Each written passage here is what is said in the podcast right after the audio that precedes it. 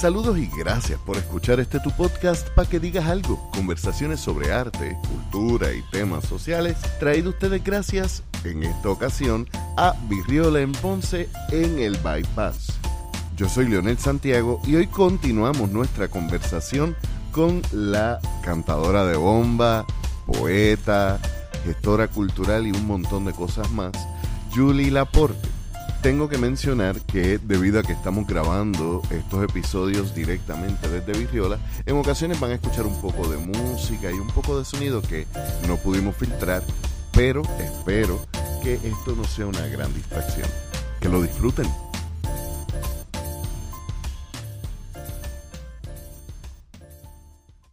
Entonces tenemos que ir a, un tema, a un momento ya de la mano de Nora Cruz. Eh, estás trabajando música, estás trabajando teatro, estás haciendo 20 mil cosas. Estoy seguro que hasta te vistió de payasa. Me vistió de payasa, me vistió de coneja, me vistió de lechoncito. ¿De qué no me vistió? ¿De qué no me vistió la mujer esta?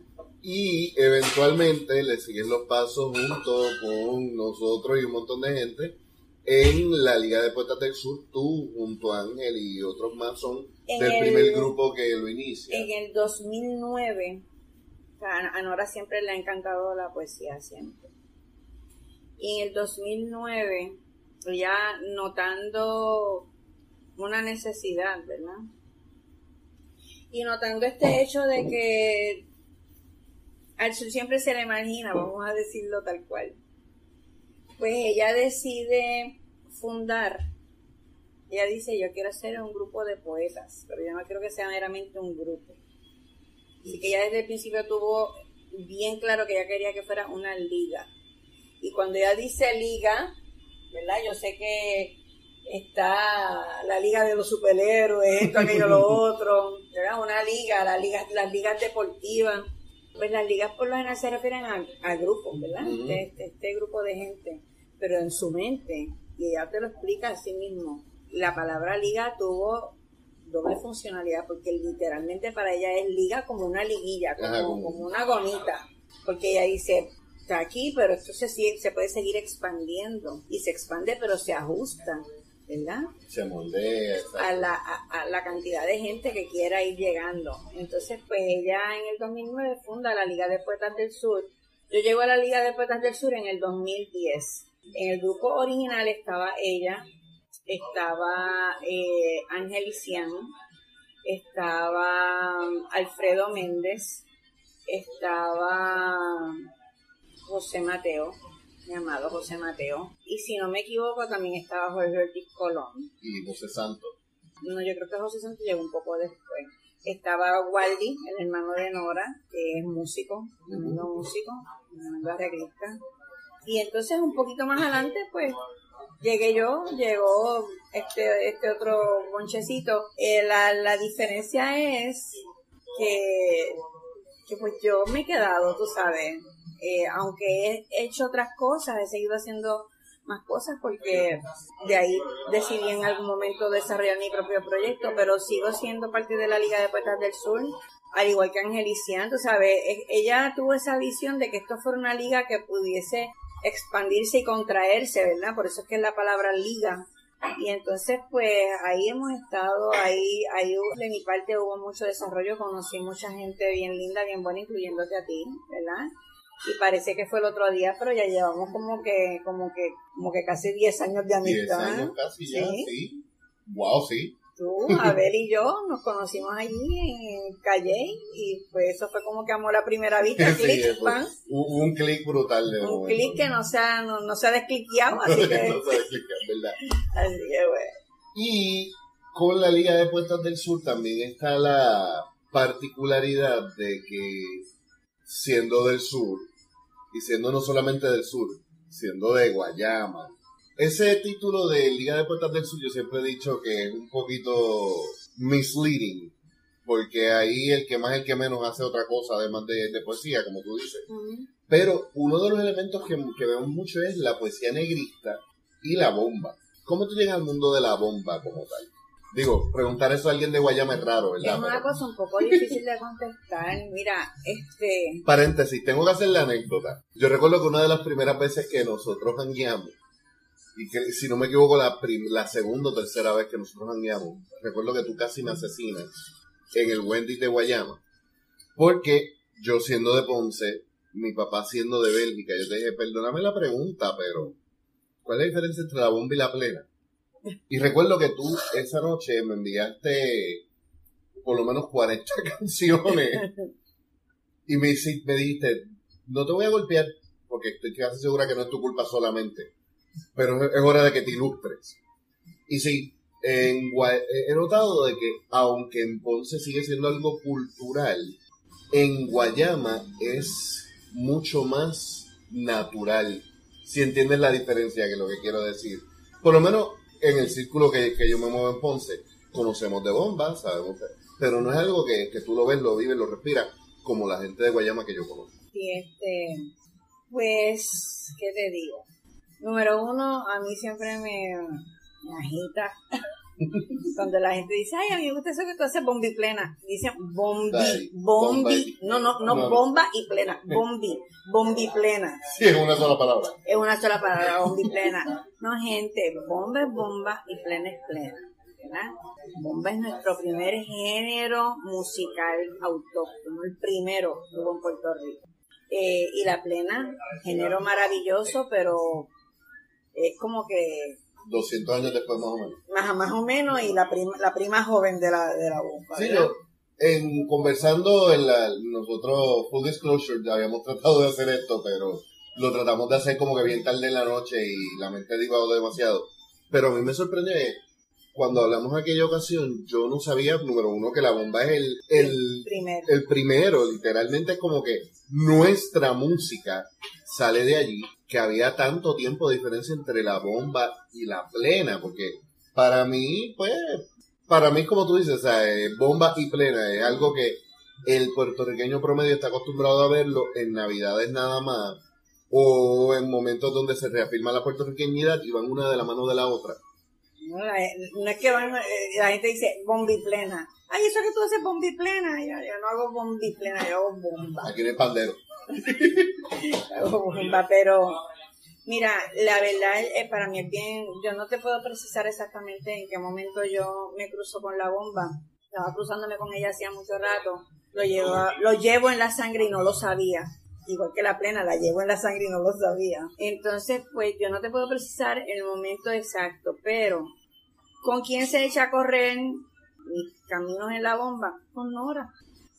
Desde, desde qué momento exacto no fue, no, este fue, yo no, no te lo puedo precisar, pero qué pasa, que todos, todos nosotros como que todos los que estábamos con Nora en algún momento hicimos algo que tenía que ver con, con bomba, ¿sabes? Una canción o lo que fuera, una presentación. Sí, porque eso es parte de lo que ella hace como tal, con por ejemplo Verso Tambor, etcétera. Pues la cuestión es que como que en algún punto todo el mundo hizo algo que tenía que ver con eso, pero de todas esas personas, la que como que eso hizo boom, boom, fue contigo. Fue conmigo, ¿verdad? De todas esas personas que estaban con Nora, incluyendo sus hijas, sus hijos, con quien eso reventó y se quedó fue conmigo.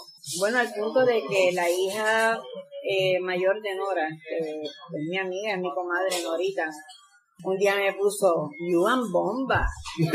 Como que pasó ahí, tú sabes, y yo le dije, pues mira, sí, o sea, porque fue este momento en el cual ella reflexionó y dijo, verdaderamente, pues ella siguió con esta, ella agarró eso y lo siguió bien de lleno, porque una cosa era verme de vez en cuando cantando alguna bomba, pero de repente ahorita viene en un viaje de Chicago a Puerto Rico y me encuentra cantando bomba, tocando el barril, diciendo, montando aquello y aquella canción que, cantando esta canción que escribí mientras estoy tocando el barril y fue como que tocando la maraca, tocando los cuas y es como que, ¿qué pasó aquí?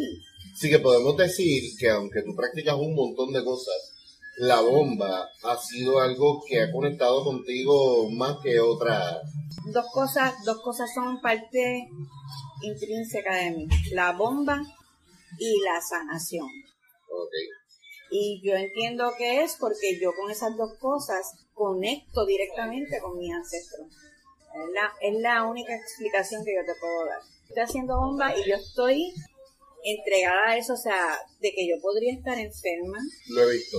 Tú lo has visto, Sí. tú lo has visto. O sea, enferma con, con, con indicaciones del médico de vete a dormir a tu casa. y yo sigo ahí, ahí, ahí, ahí, ahí, ahí, ahí, ahí, porque eso es algo que es como que me llena de una energía que va más allá de mí, me llena de, de, una emoción que va más allá de mí.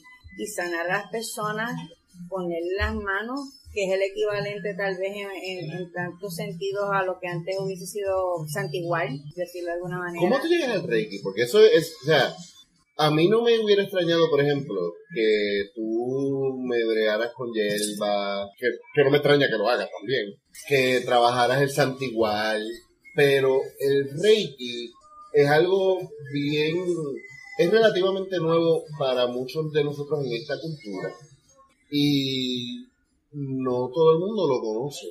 Yo tengo la dicha de conocer cuatro o cinco personas que trabajan con Reiki y los resultados son notables y, y reales.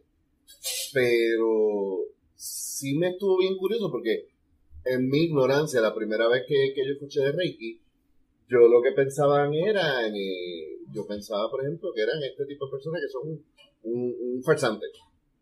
Porque yo pensaba, esto es totalmente psicológico, yo pensaba que esto era lo mismo que un efecto placebo, pero definitivamente no lo es. Tú me has puesto las manos y la temperatura de tus manos sube como si fuera un pad caliente y das un, un masaje como si lo estuvieras dando con una máquina que es para transferencia de calor.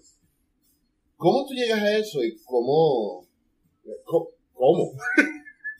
En la misma esquinita donde estaba el jardín del amado, donde estaban los árboles mueren de pie.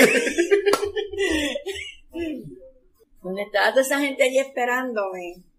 ¿Verdad? En la misma esquinita de las filosofías orientales. Allí fue la primera vez que yo vi esa palabra mencionada, Reiki.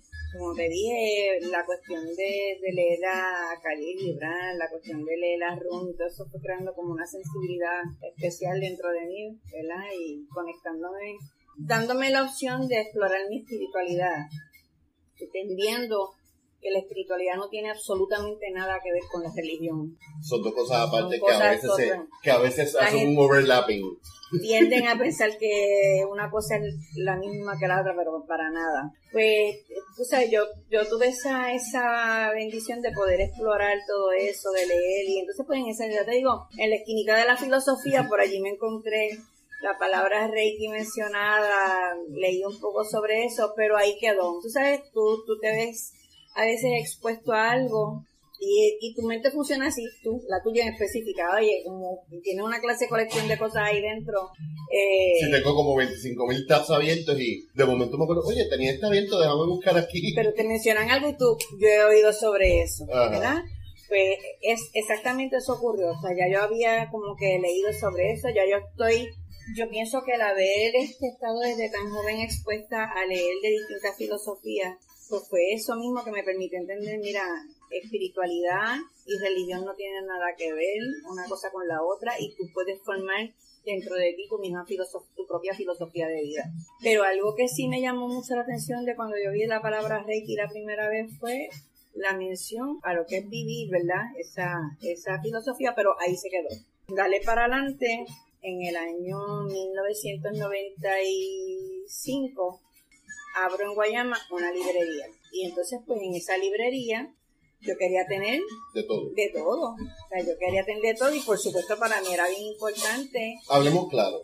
Esto era una forma de justificar legalmente. ten- leyendo horas y horas. It was a scam. It was a scam. Esta es mi manera, sí, es verdad, de justificar estar pegado a los libros todo el día. Pues la cuestión es que, por supuesto, yo quería tener una parte de, de, de filosofía y de, y de libros esotéricos y toda la cuestión. Y entonces esta muchacha, que se llama Nisa Ortiz, ella trabajaba con Editorial Cultural y ella me iba y me llevaba libros. Y entonces Nisa me dice, mira, lo que está de moda ahora es que en las librerías, eh, sobre todo si tienen una parte así de libros esotéricos y eso, vaya alguien que lea el tarot y que haga todas estas cosas. Yo le dije, pues mira, yo nunca he sido una persona que pendiente a las modas. A mí de los libros me gustan los libros. El que llegaran clientes era secundario. sí, es de verdad, usted puede dar fe de eso. este, pero, pero si es algo que a la gente le gusta, pues yo estoy ¿tú conoces a alguien? Y me dijo, pues mira, en la librería, ¿cómo se llamaba la librería? Ananda, yo no me acuerdo si era en Vega Baja que estaba algo así. Va esta, esta muchacha que se llama María de los Ángeles. Y ella lee el tarot. Y tú la conoces. Persona me dice, sí, yo puedo, yo puedo hablar y para ver si ella quiere venir acá un día y yo te la presento. Y en el 1995 yo conozco a mi amiga, a mi hermana, a mi maestra María de los Ángeles Torres. María de los Ángeles Torres llega a la librería By the Book en Guayama a conocerme y a, qué sé yo, a compartir conmigo un ratito y yo me, me creo que esta persona lo que me va a decir, pues, pues podemos ponerla aquí para leer el tarot, que lo llegó a hacer, oye, lo llegó a hacer, Pero lo que me fascinó es que entonces yo me entero de que María de los Ángeles es en ese momento una de las poquísimas personas en Puerto Rico, Reiki Master, y que había sido entrenada por Ani Torres y Susan, no me acuerdo el apellido de ella, que fueron las personas que trajeron Reiki a Puerto Rico. O sea, tú estabas ahí direct from the source. Conectada casi a la mata. Entonces, pues, yo le digo, a mí me llama mucho la atención lo del Reiki. Y la razón por la cual caigo en cuenta de que ella brega con lo del Reiki es porque entre las cosas que ella llevó para si yo quería venderlas en la librería, ella llevó, ella llevó unas velas bien bonitas, ella llevó uno, ella hace unos ángeles porque ella es este alfarera. Entonces ella hace unos ángeles preciosos ella tenía su torno, que yo tuve mis experiencias en ese torno que nunca la puedo olvidar, eh, en Manatí, en el viaje, en el barrio Cialito. ¿Sabes qué? Ahora que tú mencionas eso y que dices el torno, yo he conocido a dos alfareros en mi vida. Y es bien gracioso que los dos, las dos, porque las dos eran mujeres, son seres bien espirituales. Y hay algo weird, mágico, extraño hipnótico con, con, el trabajo del torno. En el torno, es correcto. Es, algo que, que, a mí me era bien extraño porque era como que no podía dejar de mirar. Era como hipnótico es la palabra. Y si te sientas y empiezas a darle al pedal y a de agarrar, tú no puedes parar. Pues la cuestión es que ahí yo en esa conversación descubro, pues ella me llevó varias cosas, como te decía, me, me, llevó ángeles, me llevó unas velas que ella preparaba, pero entre las cosas que me llevó, me llevó este pequeño rack con unos cassettes y era, y yo digo que es esto casi me dice, esta música le gusta a todo el mundo. Esta es la música de cuando uno está dando Reiki, poder detenerse la cantidad de tiempo exacto en cada chakra para dar Reiki. Y entonces ahí es que sale a relucir la palabra Reiki. Yo, y, el, el switch hizo La gata, y yo dije, ¿y tú haces Reiki? Y me dijo, sí, yo soy maestra de Reiki. Y yo le dije, yo quiero. Una cosa tan tan maravillosa porque ya yo había tenido, ¿verdad? Mi, anterior a eso, algo de formación en Reiki con Yvette Martin, que también, ¿verdad? La reconozco como, mi maestra. Pero la persona que yo dije, con este que yo voy a volar encantos y voy a volar por los cielos de este, de este mundo y de los mundos que hay por todos lados. De los otros mil. De los otros mil mundos hace con esta mujer. ¿Cómo es que dice la frase? Cuando el estudiante está listo, llegan los maestros. El maestro aparece. El maestro aparece. Así que es con María de los Ángeles que yo concretizo, ¿verdad? Lo que yo había ido aprendiendo de Reiki.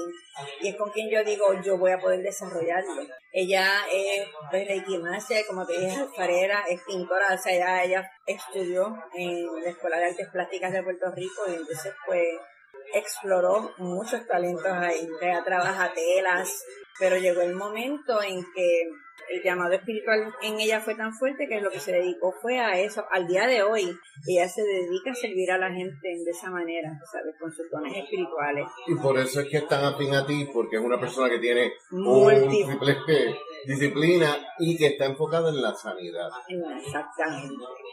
Hablaste de que la bomba y la sanidad. Son las dos cosas más prevalecientes en mí. Y que son cosas que te conectan no solamente con tus mayores, sino con tus ancestros.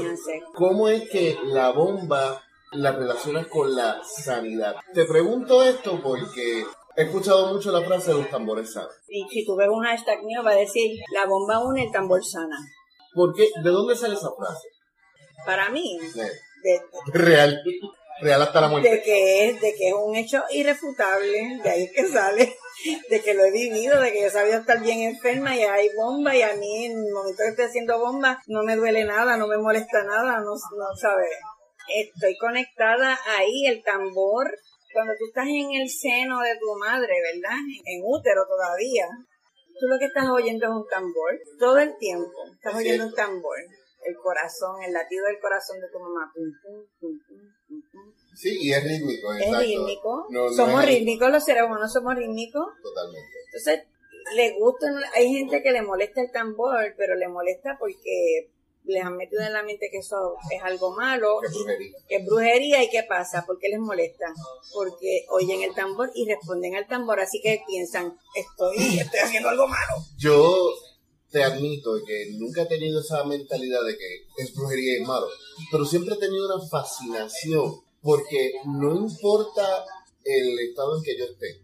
Yo llego a un evento donde hay bomba y no es el mismo, no es la misma algarabía que por ejemplo cuando estoy en un concierto o cuando estoy en un open mic. Es un feeling totalmente distinto. Tú has tocado mucho este tema en otras conversaciones y es algo que, que tú sientes que te conecta con los demás. Sí. Que hay una, es una experiencia comunitaria. Comunitaria. La bomba es comunidad. Mira, yo me imagino que por el hecho de que, de que Nora disfruta tanto la bomba, y no solo porque disfruta la bomba, lo que pasa es que para personas como Nora y como yo, la bomba no se trata solamente de la música. La bomba es nuestra historia afrodescendiente. La bomba es nuestra raíz. Entonces, pues, si tú desciendes directamente de gente negra. Y tú lo tienes identificado en tu familia, pues inevitablemente en tu historia familiar están esas anécdotas, esas, esas vivencias, algunas alegres, algunas cosas, algunas sumamente tristes, algunas sumamente trágicas, algunas espeluznantes. Así que la bomba lo que hace es que como que recoge todo eso para que ni tú ni las personas que vayan a estar oyendo esto piensen, mira, se fueron por los gandules y se desviaron. Hemos ido por todos estos lados, pero yo estoy clara en que, en que de donde partimos esta parte del tema es que dijiste que en la casa, en, en la actividad de Nora, ¿verdad? En la Liga de Poetas sobresale la, la poesía negrista y que siempre hay bomba. La realidad en la Liga de Poetas no sobresale la poesía negrista, no. O sea, la poesía negrista no, no es que sobresalga, es que siempre está presente. Pues, pues no, tampoco. la poesía negrita no está siempre presente, porque la mayor parte de los poetas de la Liga de Poetas del Sur escriben o poesía romántica o escriben poesía, hay algunos poetas urbanos, pero hay mucha poesía romántica y hay mucha poesía existencialista, ¿verdad? Incluyéndome a mí. Hay poesía patriota, Así que no, no, no, Nora tiene un poemario que es, ¿verdad? de poesía negrista. Y sí, ella lo tiene, pero muy pocas veces en una tía leída de Poetas del Sur tú vayas a oír a Nora diciendo un poema de ahí o, alguien leyendo un poema de ahí. Pero sí, pues yo estoy, ella está, y de repente pues llámate a fulano que traiga el tambor y terminamos, porque a todo el mundo le gusta la bomba, ¿verdad? Entonces pues al surgir la Liga de Poetas del Sur y empezar a hacer las reuniones, llegó el momento en que pues mágicamente aparecía un tambor de algún lado. De casualidad. así como que nada. Pero yo te digo que es por eso, porque para ella y para, pues para mí, la bomba no es meramente la cuestión de la música, es la cuestión de nuestra historia. De nuestra historia como, como pueblo. Como pueblo. ¿Verdad? Este... Sí, no, y, tiene mucho sentido si, si la bomba es el género musical más viejo de Puerto Rico Hello, ¿cuál nuestros primeros, los, los primeros que reconocemos como escritores puertorriqueños vienen después de la bomba. Los pintores que conocemos como los primeros pintores puertorriqueños vienen después de la bomba, vienen después de la negritud, vienen después de, la esclavización de los negros. bueno, yo no te diría vienen después, yo te diría vienen a partir de. Bueno, exacto. cuando digo eh, cuando digo después me refiero cronológicamente solamente. A partir de. Pero todo eso es parte de nuestra cultura, por lo tanto, también es una influencia que, que vivieron ellos. A mí se me hace imposible, por ejemplo, pensar que un Juan Morel Campo no estaba consciente de la música que escuchaba el, entre comillas, vulgo, el pueblo. Tenía que haber tenido algún acercamiento a la bomba, campo era de Ponce, o sea, él, él no era que, él- para empezar, que él era parte del pueblo. ¿verdad? Él era parte de eso. Y él estaba en aquel sitio donde había bombas y plenas por todas partes. Sí, no, Eh, no vamos a- aclararemos a- que son dos cosas distintas distintas. para acabar hacer el servicio público completo. La bomba es principalmente barril, No, la bomba principalmente no, la bomba es el barril, un barril subidor Mm. o primo, ¿verdad? Un barril buleador, puede ser más de un buleador, pero pero necesitas esos dos. necesitas un barril subidor y un barril buleador. Necesitas unos cuas, que son dos palitos, no es el barrilito encima del cual se da. Los No cuas el son los, cilindro, no el son los cilindro, palos. los dos palos. No es la superficie, son los palos. Necesitas dos barriles, necesitas los cuas, necesitas una maraca. En el sur, la maraca siempre está en manos de la cantadora, ¿verdad? Estaba y se supone que está. Diablo, sentí donde se supone que esté. Sí. Notemos el hecho de que la bomba está llena de tradiciones que cruzarlas podría ser blasfemia. Hay, hay unos fundamentos, hay unos fundamentos en la bomba. Pues así que tienes dos barriles. Eh, un barril se llama subidor o primo, ¿verdad? Refiriéndose a barril primero. El tocador que está en ese barril, pues así mismo se le llama. Mira, este, este es mi primo, este es mi subidor. No primo refiriéndose a que, es, a que es hijo de tu tía, sino primo de primero, de primer barril, ¿verdad? Y ese, ese barril, esa persona tiene una relación directa con el bailador o bailadora que esté en el batey. ¿verdad? El batey es el espacio que se forma donde la gente entra a bailar. El primo tiene una relación directa con el bailador o bailadora porque el primo trata de replicar con sus toques los pasos y los piquetes que ese bailador o bailadora está dando. Y volvemos al, al, al hecho de que la bomba no es algo de... que la bomba es comunitaria, no puede ser algo de No. solita porque hay esa conversación. Hay una conversación continua entre todos. Entonces, el otro barril se llama buleador. Hay gente que piensa lo más importante es el primo. En la bomba, ninguna de sus partes es más importante que la otra. Nuevamente, es comunidad, dependemos unos de otros. El barril buleador es el barril que mantiene el ritmo constante. Para hacer la analogía de una orquesta clásica, el, el primo es el solista y el buleador es el que mantiene la canción mientras el solista hace su, su solo. algo así. El buleador mantiene, ¿verdad? Esa base. Y de hecho, la gente piensa, el primo es lo más importante porque está marcando al, al bailador o bailadora. Quien llama a la gente, quien llama a bailar, cuando tú, con, tú estás ahí, tú oyes esa música, lo que te hace sentir, y yo quiero ir para allá a bailar, El buleador. es el buleador. Un buen buleo, ahí, marcando ese ritmo constante. Bien ponchadito. ahí, eso es lo que te llama. Y es cierto porque, o sea, los sonidos repetitivos, volvemos a lo hipnótico. O sea, te va a estar... El ritmo, lo El que ritmo. mantiene el ritmo. Exacto. Porque el, el primo va a estar haciendo todo el tiempo lo que se llama floreos. Si no tiene una persona en el, en el, en el bateí bailando, pues va a estar floreando, ¿verdad? Haciendo, haciendo unos, unos adornos que combinan con ese ritmo, pero...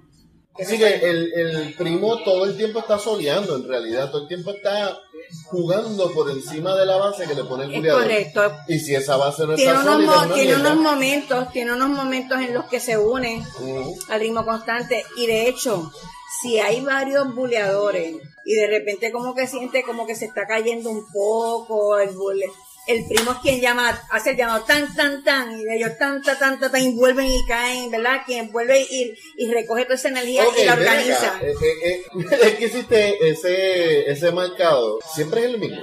bueno eso tan tan tan tan tan tan tan, tan, ese es el llamado básico de un SICA pero Mm. no hay otros hay otros hay otros llamados para el SICA también tú sabes según tú vas ganando experiencia verdad Y pues esto es algo que, que lo, que lo menciono porque hay mucha gente que escucha la bomba, y lo digo porque lo he escuchado en muchos sitios, empezando, obviamente partiendo de, gente que no escucha la bomba, pero que asumen que la bomba es un género musical sencillo, simple, básico, porque es cosa de, de tribu, como si fuera algo, como si el ser tribal fuera menor.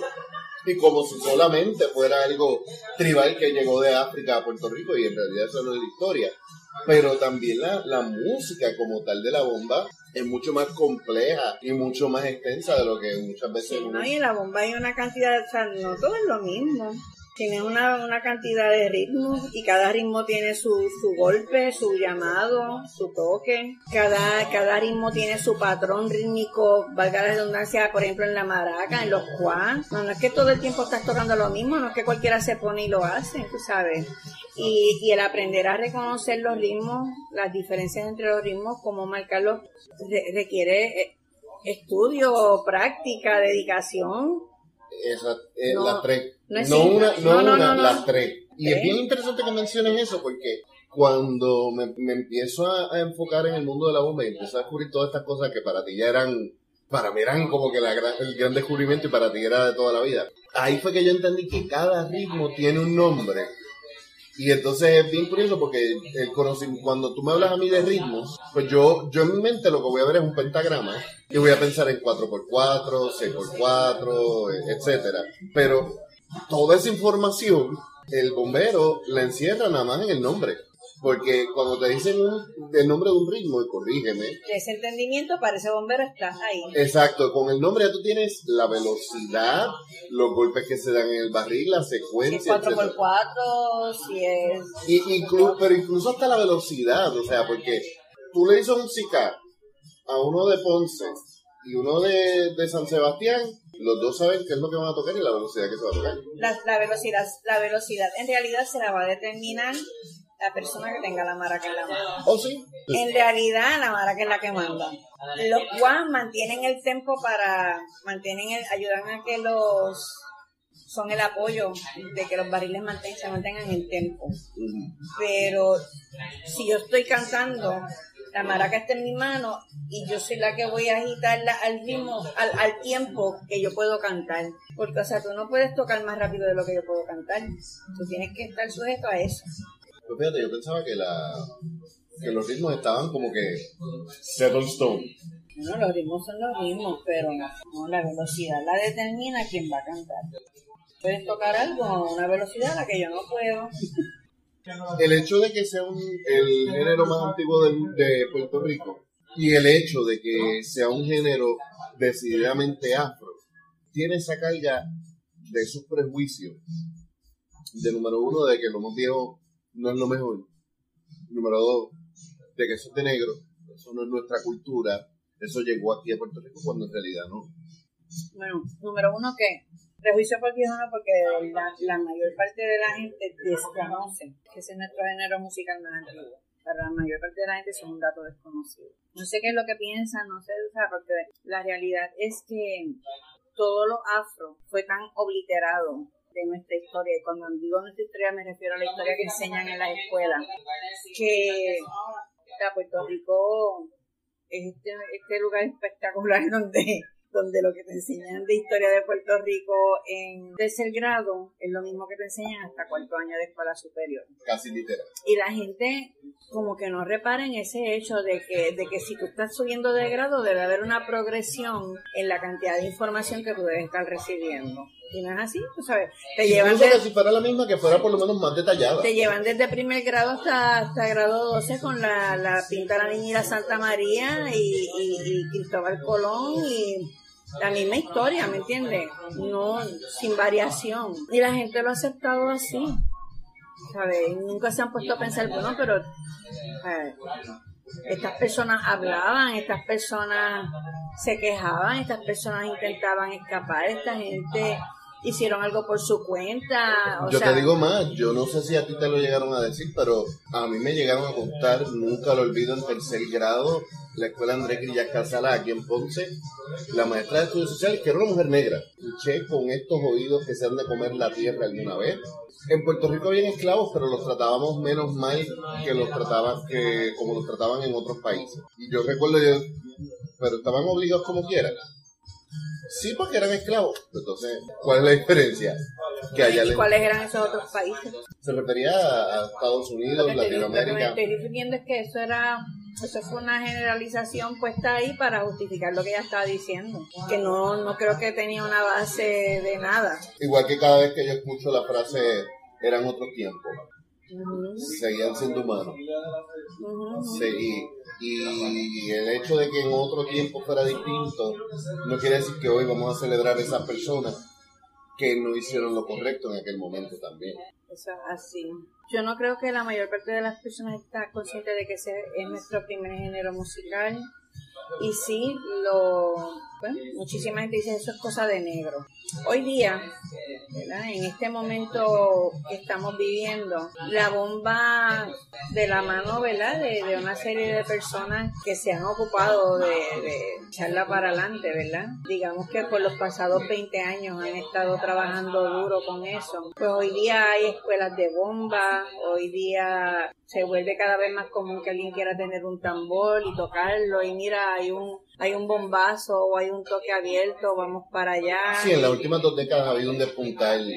Y eso es algo, y, es algo bien, bien bello que está ocurriendo porque, y ahí tengo que darle todos los props, ¿verdad? A la, a la llamada generación que no se deja, ¿verdad? Porque tú ves que se ha convertido en algo bien amado, bien deseado, y tú ves ese bate como debe ser. Ahí, ahí no se trata de que es música de negro, sino se trata de que es nuestra música. Es nuestra música.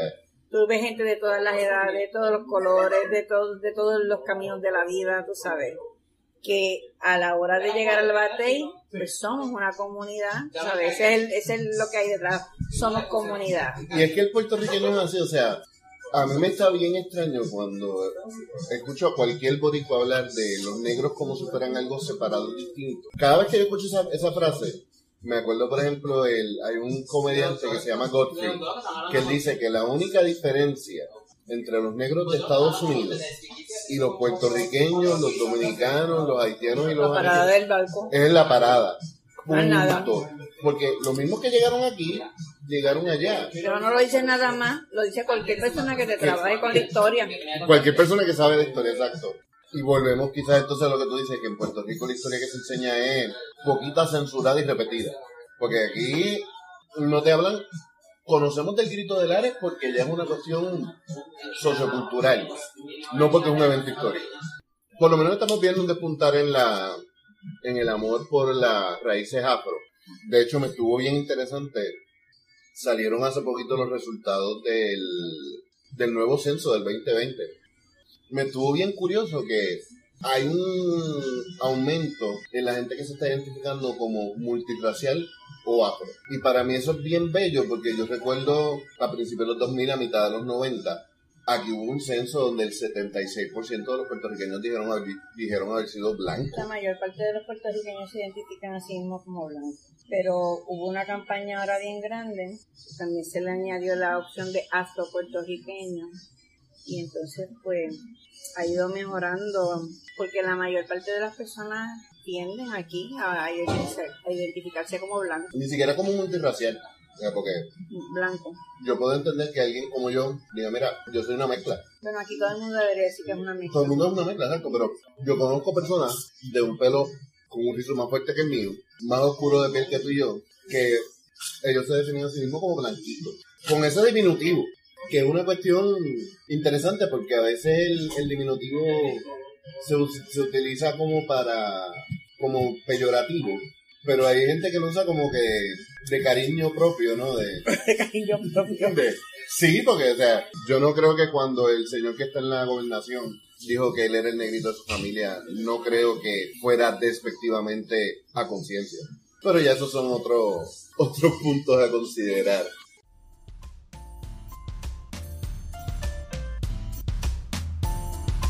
Y vamos a dejarlo hasta aquí el día de hoy. Todavía queda mucho para conversar con nuestra compañera Julie Laporte. En las notas del episodio, como siempre, van a encontrar las redes sociales para contactar a nuestra invitada, al igual que en nuestras redes sociales. Recuerda visitarnos en Facebook o en Instagram como para que digas algo, además de suscribirte y dejarnos un review en tu plataforma de podcast favorito. Por último, también queremos invitarte a que visites nuestra tienda. Recuerda que el 100% de nuestras ganancias van directamente a artistas puertorriqueños, por lo cual comprar en nuestra tienda es invertir en el arte y la cultura del país. Nos escuchamos la semana que viene.